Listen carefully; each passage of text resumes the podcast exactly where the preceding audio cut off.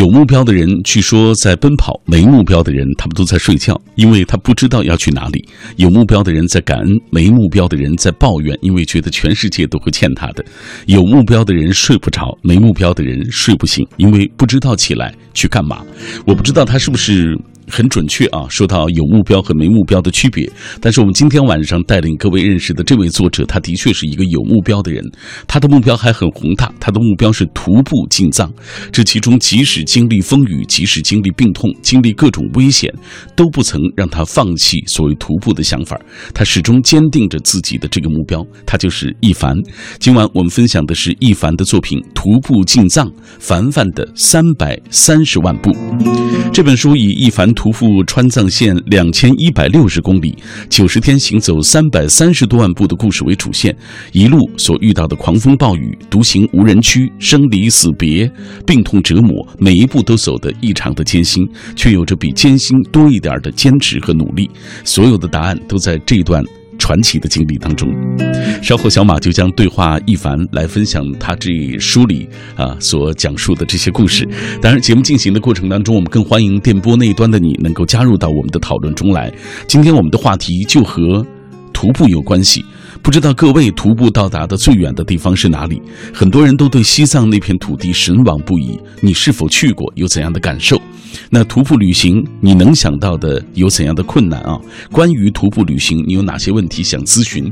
今天在节目进行的过程当中，都可以通过微信、微博来跟我们一起分享啊。当然，我们今天晚上依然会在所有转发并且留言的朋友当中，要选出五位幸运听众，为他送上一凡的这本书《徒步进藏》，凡凡的三百三十万部。在正式进入今晚节目之前，我们先为大家播啊播报一个所谓抢票的一条信息啊。最近，葛优、章子怡、前野中信、钟汉良、韩庚、闫妮。霍思燕等人在导演陈耳的策划下，上演了一出关于情感的黑色悲剧影像故事，叫《罗曼蒂克消亡史》。十二月十七号，本周日下午的一点钟，我们文艺之声请大家在百老汇影城北京东方广场店五号 VIP 厅看这部电影。但是它是有条件的，您可以现在就发送姓名加上你的电话，加上《罗曼蒂克消亡史》，就是这部电影的名字，叫《罗曼蒂克消亡史》。姓名加电话加《罗曼蒂克消亡史》到文艺之声的微信公众号去报名抢票，记住是文艺之声的微信公众号。那参与小马节目的，大家可以记住我的微信公众平台是“小马读书”这几个字的拼音。同时，微博你可以在新浪微博当中找到小马 DJ 或者是品味书香，在我的直播帖之下给我留言。如果错过收听，可以下载中国广播 app，在这个 app 上找到我们品味书香的往期回放节目之外。有一个和大家互动的一个平台，记住就是喜马拉雅啊，小马读书的专辑，可以在节目之外去听一听。好了，马上开始我们今天晚上的这一段阅读旅程。有人的地方就有江湖，江湖在说书人的嘴里，在凡人的想象里。沧海高山，云雾缭绕，而书里的江湖，可能是西汉时的监狱，宋朝荒野的小店，十九世纪阿根廷乡下酒吧，上世纪九十年代香港的奶茶店，味道诡异，仍有余香。每晚九点，繁华落尽之后，卷意袭来之前，品味书香，陪你在书中最华丽的江湖闯荡。闯荡。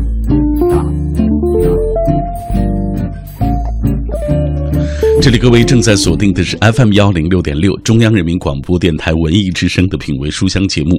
每天晚上小马都带来一本书，每天晚上我也会约会一个新朋友。今天约会的这位是一个瘦弱的女孩啊，很漂亮，她叫一凡。我们先请出一凡，你好，一凡。你好，小马哥。观众朋友们，大家好，我是一凡。对，要叫听众朋友啊，听众朋友们 啊，没关系。呃，我们今天要聊的是一凡的这本新书，叫做《徒步进藏》，凡凡的三百三十万步。看这个书名我就吓着了啊，三百三十万步。然后又是徒步进藏，这段路得多艰难呀！啊，所以我有一肚子的话想问这个一凡，要跟你来聊一聊。好啊，随便来问。哎，就是我看这本书第一个疑问就是，西藏对你为什么有那么大的吸引力，以至于之前其实你徒步进藏之前有两次去西藏旅游的经历。对，是的。啊，为什么有这么大的这种吸引力？我第一次去西藏是二零一零年的冬天。嗯，实际上那一次去，在现在来看的话，那应该是一一次逃离吧。嗯，因为那个时候。呃，有创业失败的那样一个经历，然后，哎呀，就想想就想逃离，逃离这个呃熟悉的城市、熟悉的人群，然后我就自己揣着钱去了售票处，嗯，看，哎，地图上最远的地方拉萨，我说好，就去这儿，一看钱也够，我就把票买了，对，结果一去到那儿以后，完全就整个人就被震撼了。呃，就像中了毒一样，就是那里的，无论是啊气候、环境，啊它的人文，所有的一切，都让我有一种特别啊。有新鲜感，这是肯定的，因为它太区别于城市了。没有身体上的一些反应吗？我身边的很多同事或者朋友去旅行或者是出差，到那儿都会有几天非常难受，高反啊。我还好，因为我第一次去西藏，我是坐火车去的嘛，嗯呃，T 二十七坐了四十多个小时，过了格尔木以后，呃，火车就给氧，嗯，所以还好，嗯，可能也跟我平时。锻炼有关系吧，嗯身体素质比较好。第二次呢？第二次是二零一四年的春节。嗯啊，我其实从西藏第一次从西藏回来以后，我一直也都在想，我还会去？对我还会再去吗？嗯，呃，一直是一个疑问。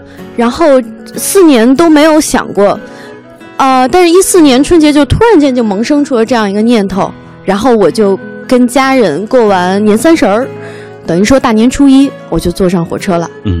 啊，等于说有一种回家的感觉。哇，嗯，对，嗯，所以也就是应该说，西藏对来对你来说有强大的一个吸引力。就像你说的，用你自己的话说，你中了西藏的毒。对，是的。所以你下定决心要去一趟这个西藏，而且徒步进藏。我觉得这个勇气不是每个人都有的。呃，跟勇气有关系，我觉得也是跟。也是多少有一点冲动吧。嗯，现在来看的话，嗯嗯，呃，一凡在刚刚跟我聊天的过程当中，他说写完这本书之后，回头再去看那段路途啊，那段徒步进藏的旅程，其实自己还是有很多的这个想法和意见，和当初有一点不同，因为更理性一点啊。再回看，对，是的。然后尤其是写作，我写了一年多的时间嘛，当把过去所有的。回忆都拼凑在一起的时候，对自己有了一个更清晰的认知。嗯，所以就对很多发生的事情，无论是开心的、悲伤的，都有了一个哦，原来是那样的。当时为什么会那么做？嗯嗯，好，那我们接下来花这一小时啊，具体给大家来讲一讲，到底一凡经历了什么。呃，当初你把自己要徒步进藏的这个消息告诉父母的时候，我想知道他们他们什么反应？我父母当知道当知道我要去西藏的时候，很平静。嗯。我说我这次要徒步进藏，嗯，我爸妈妈当时就炸了，就说怎么可能啊？因为你去玩可以，对啊，你徒步进藏这种事情想都不要想，嗯。但是我当时想，既然说不通的话，那我就行动嘛，用行动来证明我确实是有这个准备的，嗯。比如说，比如说我开始做体能训练，因为我一直有练瑜伽嘛，我也教，我也是个瑜伽老师。然后，但是对于徒这样长长期长时间的徒步的话，肯定需要有一个很好的体能储备。嗯，那么我除了瑜伽以外，我要进行呃核心训练，我要跑步、快走等等，做一系列。那他们都是看在眼里的嘛。嗯，然后除此之外，我我确实是一个装备党啊。然后，呃，就开始采购各种装备，我从背包啊到合适的徒步鞋呀这些，他们看哦，原来。闺女是来真的呀，不是只是耍耍嘴皮子，对。然后这个有准备的，对我是有准备的。但是在这个过程当中，我也又跟他们呃谈了三四次，最后我爸爸就松口了，嗯，就说那好，那咱们就去奥森，咱们走十公里。你要是能把我给走过去了，你就可以去。因为我爸爸虽然六十了嘛，可是他身体素质超强、超棒的。我心里还是捏把汗的。嗯但我想没关系，我这十公里，我前面我先在你后面慢慢走，你毕竟岁数大了嘛，嗯你到最后肯定就体能下降，所以我就到最后差不多一公里就加速把它给超过去了。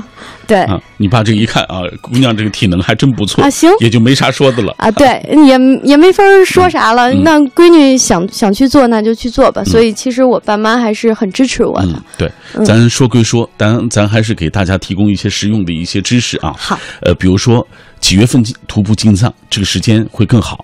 呃，进藏前要不要买，比如说相关的保险？嗯啊，要不要找一些同伴儿啊？或者是你这个装备上的到底是这个装备一些什么东西啊？可能这些大家都想了解嗯啊。你先简大的方面给大家来讲一下。先说一下这个保险。嗯我是这次因为在路上经历了死亡，嗯所以回来以后细想一下，有点后怕。嗯我就觉得这保险以后再有这各种各样的探险的啊旅行，一定要买。哦，一定要买。对，这个是怎么说呢？万一出现什么事故啊，嗯至少说对家里啊有一个怎么说呢？嗯，有交代啊，对对，啊，然后呢，另外呢，就是说一定要跟自己的父母和爱人啊、亲朋一定要沟通，哦一定不要是说先斩后奏。嗯嗯嗯，要达成共识。对，要达成共识。如果说你的父母或者你的家人说你这事儿就不能去，嗯我们就是不放心，那 OK，那你可以先把这事情暂缓一下。嗯，对，因为我现在像当初那么冲动啊。对现在我来看的话，我觉得，呃，有些事情确实是需要冲动才能够开始的，嗯。但是还是要理智一些。嗯，量力而行，嗯是的。啊，啊。然后那关于这个要不要找同伴这事儿，很多人也在问，尤其啊你一个女孩儿，其实，在徒步进藏之前，我出去旅行基本都是一个人。嗯。然后，但是说到徒步进藏，我自己在无人区走过，无论是从呃心理上，还是说从孤独感上来说，还是有同伴更好。而且我也是以觉得啊，以前有点高估自己的能力，嗯以前觉得自己一个人很好啊，很自在啊，但实际上也正是因为一个人在无人区走过很多天，才知道哦，原来人是需要分享的，嗯是需要有伴儿的，嗯，是需要互相照顾的。没错。对，嗯，你看勇气可嘉，但是真正落到实处的时候，其实这一步不好走，是吧？啊，对，是，嗯呃，而且其实找伴儿的话，无论现在是网上啊，或者从身边的朋友啊，我觉得其实还蛮好找的。嗯像我的话，路上基本都是。呃，路上碰到的驴友，嗯然后大家看，哎，小女孩自己走多危险啊！那咱就一块儿吧。嗯然后等于说我是成一个被捡的状态。嗯，好，呃，大家正在听到的是 FM 幺零六点六，这里是中央人民广播电台文艺之声的品味书香节目。每天晚上，小马都带来一本书。每天晚上，我也约会一个新朋友，跟大家分享一本书。今天晚上带来一凡的作品《徒步进藏》，凡凡的三百三十多万步。马上我们通过一个短片来了解一下这本书的大致内容吧。徒步进藏，凡凡的三百三十万步。这本书是一本介乎于游记、纪实文学、回忆录的青春、励志、正能量，饱含成长轨迹的真实故事。全书以徒步川藏线两千一百六十公里，九十天行走三百三十多万步的故事为主线，写作六百天中对人生的思考贯穿其中。一路所遇的狂风暴雨、独行无人区、生死离别、病痛折磨、爱情、友情、亲情，每一步都走得异常艰辛，却有着比艰辛多一点的坚持和努力。所有的答案都将在经历中一一揭晓。接下来，我们就打开这本书，给大家讲一讲凡凡的这三百三十多万步啊，如此漫长的这样一段旅程啊，尤其是徒步进藏啊，包括气候，包括路途啊，这是这么漫长的一个一个行程啊，它究竟发生了哪些故事？呃，刚刚我说了，很多朋友在关心这个问题，就是你一个女孩儿啊，你。刚才我们说到找同伴的问题啊，找同伴，咱们给大家讲讲这同伴吧，好不好？好，在这本书当中，我看开篇就有一个唐僧，有大卫，后来又有小馒头，有抽筋等等啊。嗯哎，呃，给他，你是怎么联系到他们的？我跟呃唐僧联系到，对其实他本名叫宋飞嘛，嗯我跟他是算是在网上认识的嘛，但是我们在成都见面的话也是初次。呃，他是一个瘦高的啊、挺帅的一个男孩儿吧，嗯也比较有啊、户外探险的经历，嗯所以我我们两个也是在时无论是时间上还是说啊各方面都达成了共识，所以说一起走。嗯，就是在成都之前完全不认识。不认识，不认识。对，然后像呃。顾大卫星嘛，呃，对，嗯。大卫，嗯。大卫之所以叫大卫，是因为他特别的能吃，嗯。然后随时叫唐僧，是因为他特能说。啊，对，没错。然后他是相当于我们在路上碰到的，嗯。然后他说啊，我一直听说有两个人，一男一女嗯。要徒步进藏，那我也是，咱们能不能一起走？哦，就是然后你们专门有这个驴友的这个啊，所谓一个一个论坛当中，大家会聊哦天儿，不是，是路上啊，路上路上碰到的，就是他，因为骑行的呃那些人会把我们超过去，然后他们走到前头以后，看还有一个男的男孩儿在徒步，他就说：“哎，后边有两个人嘛。哦，他就说：“哦，那好，我等等他们。”结果我们相遇的那天，我是走的特别的累，嗯他就真的像那个一个泼猴一样，就是从地里跳出来了。哎呀，我我等了你们好久啊，就特别激动，嗯。然后就说能不能一起走。然后我虽然当时啊、确实因为太辛苦太累了，嘴上没有说什么，但是我就点点头，嗯。但心里特别开心，嗯。因为又多了一个伙伴嘛。嗯，对，好，我现在问一个问题，就是你一个女孩子和陌生的，呃，两个男驴友一起上路啊，嗯。呃，之后又遇到形形色色的这样的嗯路上的行人啊，嗯呃，你你不觉得担心吗？我其实觉得还好吧，因为大家都是有一个共识，我们来到这儿，嗯。都是为了走到西藏的，嗯。能够一步一步的走进布达拉宫，嗯走进拉萨。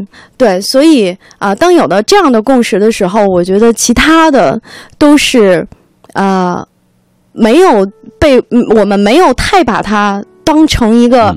目标，或者对，嗯，就只有走到拉萨才是我们最大的目标，对，嗯，是的，而且刚刚凡凡提到了一点，就是你得信任他们，嗯，然后你他们才会信任你啊，啊、对，因为我是觉得人和人之间的尊重也好，啊、信任也好，都是相互的。嗯，当我对待他们非常的真诚，然后给予他们帮助的时候，他们回回馈给我的也是尊重嗯和他和帮助。对，然后尤其说到那个抽筋和小馒头嘛，嗯其实我们一路呃遇到过很多次。但是我实际上一开始是跟大卫和唐僧走嘛，嗯但是他们，但是当抽筋他们知道我一个女孩自己走了以后，他们的队伍留下了一个队友，嗯就为了等我。为什么？他们怕我出现危险，嗯，所以这个事情是我非常感动的。你像我们怎么说呢萍？水相逢，对，平时真的是同学朋友对，真的是啊萍水相逢，但是他们就是出于一种仗义。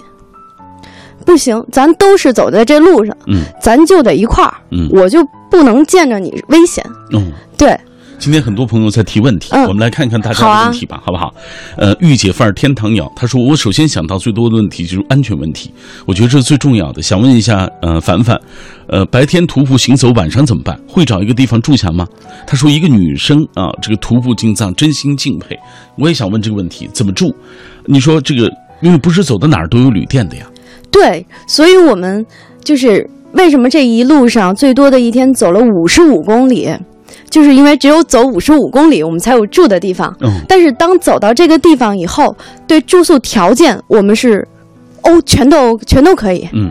对，只要有四面墙，哪怕我们是睡在地板上都是可以的，嗯。因为我们睡过嘛，睡过木板，嗯，睡过地面，睡过居委会过，呃从倒班对啊倒班，其实倒班对于我来说都是条件很好的，啊，因为 对啊，因为倒班它至少有一个大通铺嘛，嗯它有被子盖。嗯对，像我们那天晚上特别惨的是，到十晚上十点多都不知道住在哪里，然后也是被好心的倒班他们的工作人员收留了，嗯然后那天晚上一直在下雨，然后屋子有点漏雨，然后我们所有的人，小馒头什么都一夜未眠。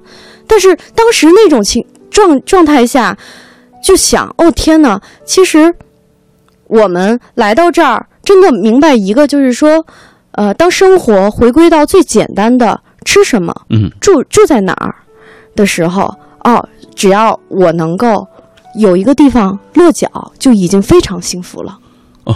听着好心酸。来，呃，接下来我们要通过一个短片来了解一下一凡啊，这么一个顽强的一个女性，呃，她以徒步进藏啊这段故事也感动了很多驴友。我们接下来通过这个短片来了解她。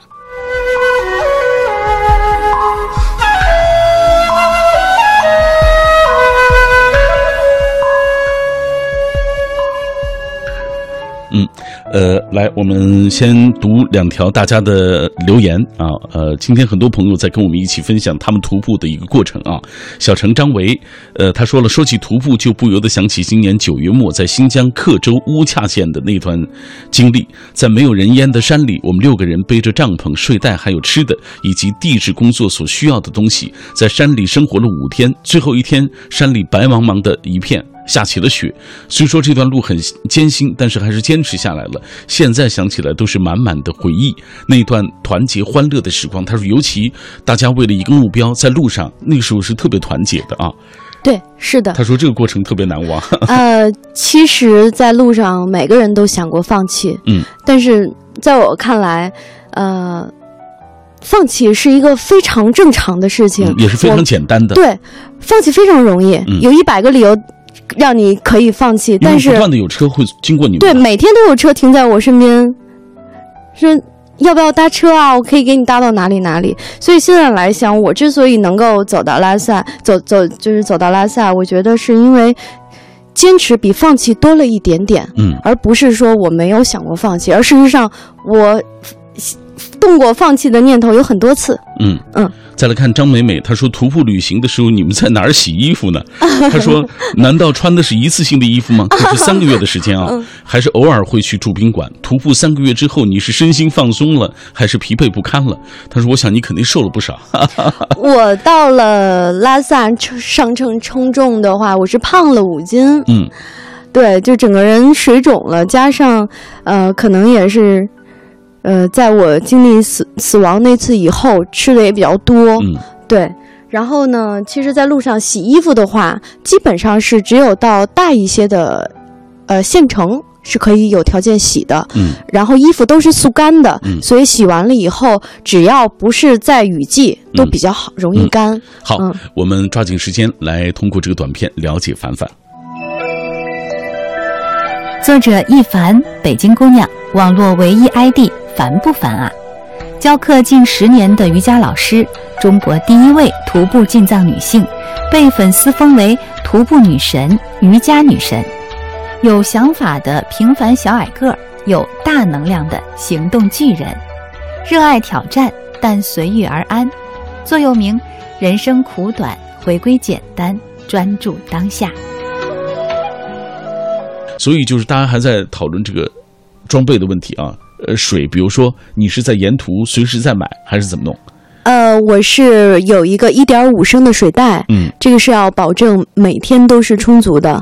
然后除此之外，只要是能够补给水源的地方，我都要再备一桶呃大瓶的水，矿泉水。嗯，对，因为水怎么说呢？可以干粮可以少点，但是水绝对不能少。嗯，对。来，我们继续看大家的留言。晴天小冉他说：“这个啊，呃，来过的地方最远的就是北京了啊。都说去西藏旅行能够改变人的一生，那个神秘、值得敬仰、包含无无穷美的天堂，久久地吸引着我。不知何时能够萌起这个念想，仿佛一直在心底有一种声音，一定要去西藏最高处去呼吸。怀着朝圣者的心，我觉得每个人都应该去西藏吧，或是一个人，或是和喜欢的人。总之，这一生一定要去一次。嗯。”御姐范儿天堂鸟，他说：“西藏是我做梦都想去的一个地方，想去看看那里湛蓝湛蓝的天空，看那里神奇的布达拉宫，看美丽的格桑花。有机会一定要圆心中的这个梦。呃，还有这位就是住在拉萨啊，他说，二零零零年五月，坐着表弟的货车从成都向拉萨奔去，货车的车况很不好，走走停停，停停修修，整个行程一共是用了十二天啊。在这十二天里，第一次领略了，看到了鹅毛大雪。感受到饥寒交迫，不过青藏高原的风景的确很漂亮，那冷也是刻骨铭心的啊。比如说你真要是去徒步，他说：“我说我觉得呀，最好还是结伴而行，相互有一个照应。”他说：“西藏欢迎收听这档节目的每一个人都可以去啊，希望大家都可以去啊进藏，当然不一定每个人都能够。”所谓徒步去啊，因为徒步这种，我觉得还是需要勇气的。呃，对，也是要看自己的体能啊，这些。嗯嗯，这段路上，凡凡经历了很多第一次啊。我们接下来给大家讲一讲第一次的故事，比如说在第一次在竹林里吃那个鲜笋，我看你写啊，对啊，还有就呃第一次在野外烧火做饭啊，嗯，还也是在外面过了一个母亲节，那两个月多两三个月当中是吧？啊。对，呃，因为我一直都没有离开家乡过，嗯，所以就土生土长的北京人，对对，所以呢，就是这次算是第一次我离家很久，嗯，然后第一次母亲节没在妈妈身边然后给妈妈打电话，我说母亲节快乐，然后我妈当时是在跟同学们一块聚会嘛，嗯，我妈妈是一个特别开朗的女性，她就说，哎呀，谢谢女儿啊，什么，实际上其实。呃，正是因为有这样一个经历，我感觉我跟我的父母更像朋友了。哦，对，因为呃，就是我的父母会像我的云端一样，他们会告诉你，你明天要走多少公里，后天要走多少公里，你才有住的地方。嗯，哪里可能会没有信号，然后加上他们也做。哎，对，对他们就是我的云端，对，然后他们会给我很多的路况信息，然后但是他们基本就是发信息给我，不打电话是因为怕我的手机没有电。嗯，其实说到父母的话，呃，我觉得以前一直都都是觉得父母不不懂自己，嗯，有一种叛逆，但实际上，呃，在这段路上，有一天我跟爸爸打电话，嗯。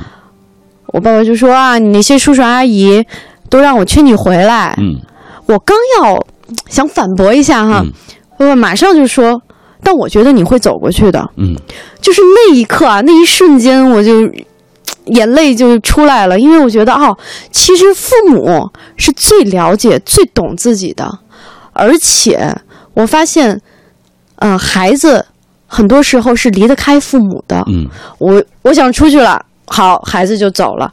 但是现在来看，我觉得是父母离不开孩子。嗯，他真的就是一直牵挂着你啊，吃的好不好啊，睡在哪儿啊，有没有危险啊，无时无刻不在想着你，嗯，念着你。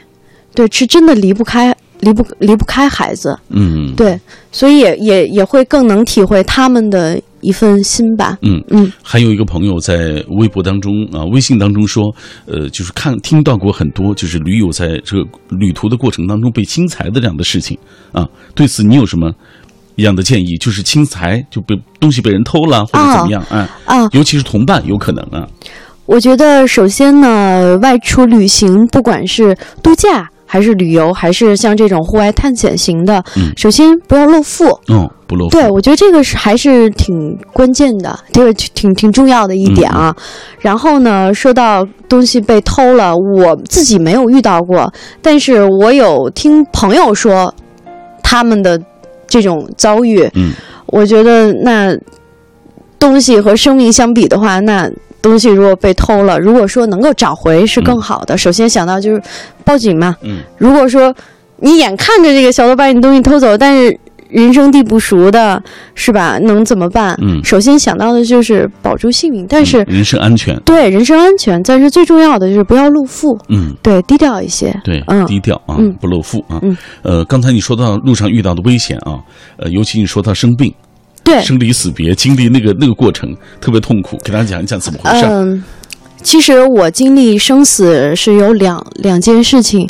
第一件事情，那天我是要翻剪子湾山，呃，头一天晚上睡的那个藏民家里，嗯一进了大门就没有信号了，所以我是第二天早上出了房门，拿出手机才得到这个消息，是我的一个忘年交，唯一一个支持我、相信我能够走到拉萨的朋友嗯去世了。嗯，所以我当时就是真的像影视剧里边的那种状态，整个人从站立到摔倒，哗的一下，整个人就散开了。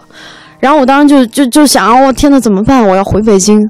然后我就给他的亲人打电话嘛，嗯那边就说说一凡说三三哥他临终前跟我们说，一凡一定能够走到拉萨的。嗯所以你知道，当一个忘年交在临终前还是有这样的嘱托，然后对于我来说是一种非常很酸，心里心情非常复杂。嗯但我还是决定我继续向前走。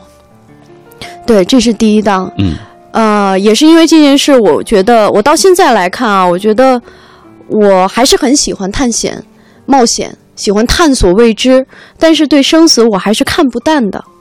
嗯就是嗯你也不后悔自己这段旅途啊。对，嗯然后呢，自己经历生死呢是毫无征兆的高反，先是呕吐，然后回到房间以后，感觉自己发烧了，嗯因为我的整条脊柱很多的关节都非常的疼，我就躺下了。躺下以后，那个大卫和唐僧就说要不要回左贡？嗯那块儿有一个小的卫生所。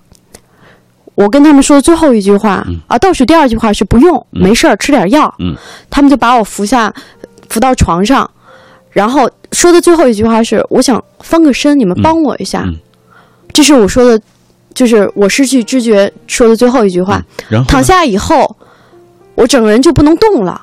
当我发现有点不对劲的时候，是我的手指的小拇指没有办法动了。嗯然后我就感觉眼前一片黑，先是一片黑，然后脑子里想的全都是我小时候的事儿，大概五六岁，嗯爷爷奶奶那种特别祥和的过年的那种气氛，然后我就慢慢慢越来越黑，越来越黑，就感觉前方有一个黑点，那个黑点越来越大，逐渐越来越大，大到我什么都看不到了。嗯然后我就感觉我牙齿也无法并到并合，对，然后我什么都不知道了。